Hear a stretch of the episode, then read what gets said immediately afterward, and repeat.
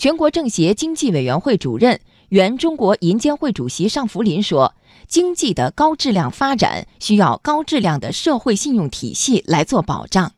现代经济是信用经济，信用是国家治理体系和治理能力现代化的重要内容，是现代化金融体系建设的关键性的基础。